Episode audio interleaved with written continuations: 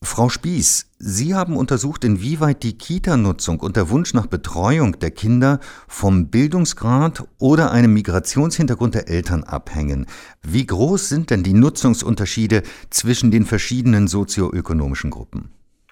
Die Nutzungsunterschiede äh, zwischen den unterschiedlichen Bildungs- und Migrationsgruppen sind im ersten Lebensjahr überhaupt nicht unterschiedlich. Allerdings ist es so, dass ab dem zweiten Lebensjahr, was wir sehr deutlich in unseren Studien zeigen können, die Unterschiede durchaus groß. Es ist so, dass insbesondere Kinder mit höher gebildeten Müttern in den Kindertageseinrichtungen vertreten sind und genauso, dass Kinder bei denen beide Eltern einen Migrationshintergrund haben, in Kindertageseinrichtungen unterrepräsentiert sind, wenn wir Kinder uns anschauen im Alter von 1 bis 3 Jahren.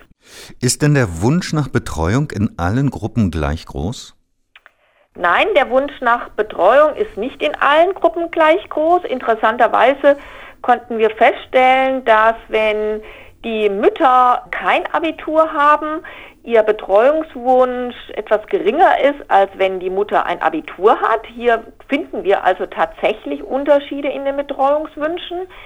Bei der Unterscheidung nach dem Migrationshintergrund ist aber wiederum interessant, dass wir da keinen Unterschied bei den Betreuungswünschen finden, wenn es um Eltern geht, die einen Migrationshintergrund haben und Eltern, die keinen Migrationshintergrund haben. Inwieweit werden denn die Betreuungswünsche der verschiedenen Gruppen erfüllt?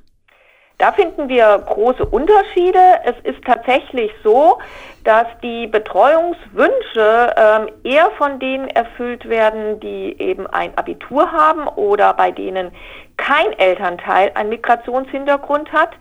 Und äh, das ist etwas, was wir tatsächlich auch ähm, sehr deutlich in unseren Daten sehen können. Inwieweit sind denn diese Kita-Nutzungsunterschiede mit den abweichenden Betreuungswünschen zu erklären? Ähm, die Unterschiede sind nur geringfügig mit den Betreuungswünschen zu erklären. Bei der Gruppe, die sich nach dem Migrationshintergrund unterscheidet, überhaupt nicht. Ein ganz, ganz wenig bei den Bildungsunterschieden. Vielerorts reicht ja die Zahl der Kitaplätze nicht aus. Welche dieser sozioökonomischen Gruppen hat denn am ehesten das Nachsehen? Insbesondere bei den Müttern mit geringerer Bildung spielt es eine Bedeutung. Bei den Müttern und Vätern, die beide einen Migrationshintergrund haben, ist dieser Grund zwar auch nicht von der Hand zu weisen, aber da können wir sehen, spielen auch andere Gründe eine große Rolle. Welche Gründe könnten das sein? Wir wissen äh, aus Befragungen, dass dabei Gründe eine Bedeutung haben, die mit der Qualität der Kindertageseinrichtungen zusammenhängen. Es geht zum Beispiel auch darum, dass man sich mehrsprachige Erzieherinnen wünscht. Es hängt auch ganz stark damit zusammen, dass Eltern mit Migrationshintergrund sagen würden, wenn die Anmeldung leichter wäre, würden sie eher eine Kita nutzen. Es hängt ein Stück weit auch mit der Nähe der Einrichtung und äh, bei bestimmten Gruppen auch mit den Kosten der Einrichtung zusammen. Wie kommt es denn nun, dass die Eltern mit etwas geringerer Bildung weniger Chancen haben, dann einen Kita-Platz zu bekommen? Wie ist das zu erklären?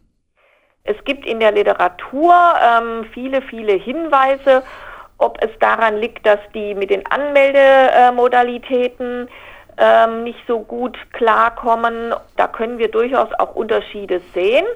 Diejenigen Mütter, die kein Abitur haben, sagen zu fast 22 Prozent, dass sie eine Kita nutzen würden, wenn die Anmeldung leichter wäre. Bei der Gruppe derjenigen, die Abitur haben, würden dieses zum Beispiel nur 14 Prozent sagen. Also da gibt es durchaus größere Unterschiede.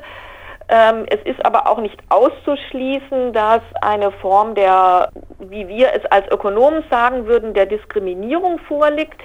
Das sind alles Vermutungen und Spekulationen, die wir mit unseren Daten jetzt so, gerade die Diskriminierung, nicht jetzt verifizieren oder falsifizieren können. Würden mehr Kita-Plätze das Problem lösen?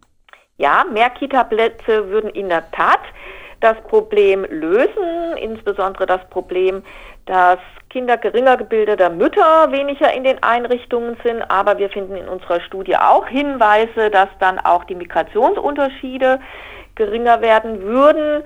Da ist aber tatsächlich auch noch mehr nötig, wie zum Beispiel, wie ich schon sagte, leichtere Anmeldungsmodalitäten, mehrsprachige Erzieherinnen etc. Welche Maßnahmen könnten denn darüber hinaus helfen, die Teilhabe im Kita-Bereich zu verbessern? Wie wir gerade schon sagten, eben ein Ausbau der Kindertageseinrichtungen für Kinder unter drei Jahren würde massiv helfen. Es würde aber auch helfen, dass wir sogenannte Brückenprojekte haben, die den Familien helfen, die Anmeldung als leichter zu betrachten oder auch tatsächliche Verbesserungen bei der Anmeldung, dass wir Qualitätsverbesserungen haben, dass wir zum Beispiel über mehrsprachige Erzieherinnen nachdenken, dass wir kleinere Gruppen hätten, dass die Betreuungszeiten passender wären. Alle diese Gründe würden mit dazu beitragen, dass die sozioökonomischen Unterschiede in der Nutzung von Kindertageseinrichtungen reduziert werden und die Teilhabe verbessert wird.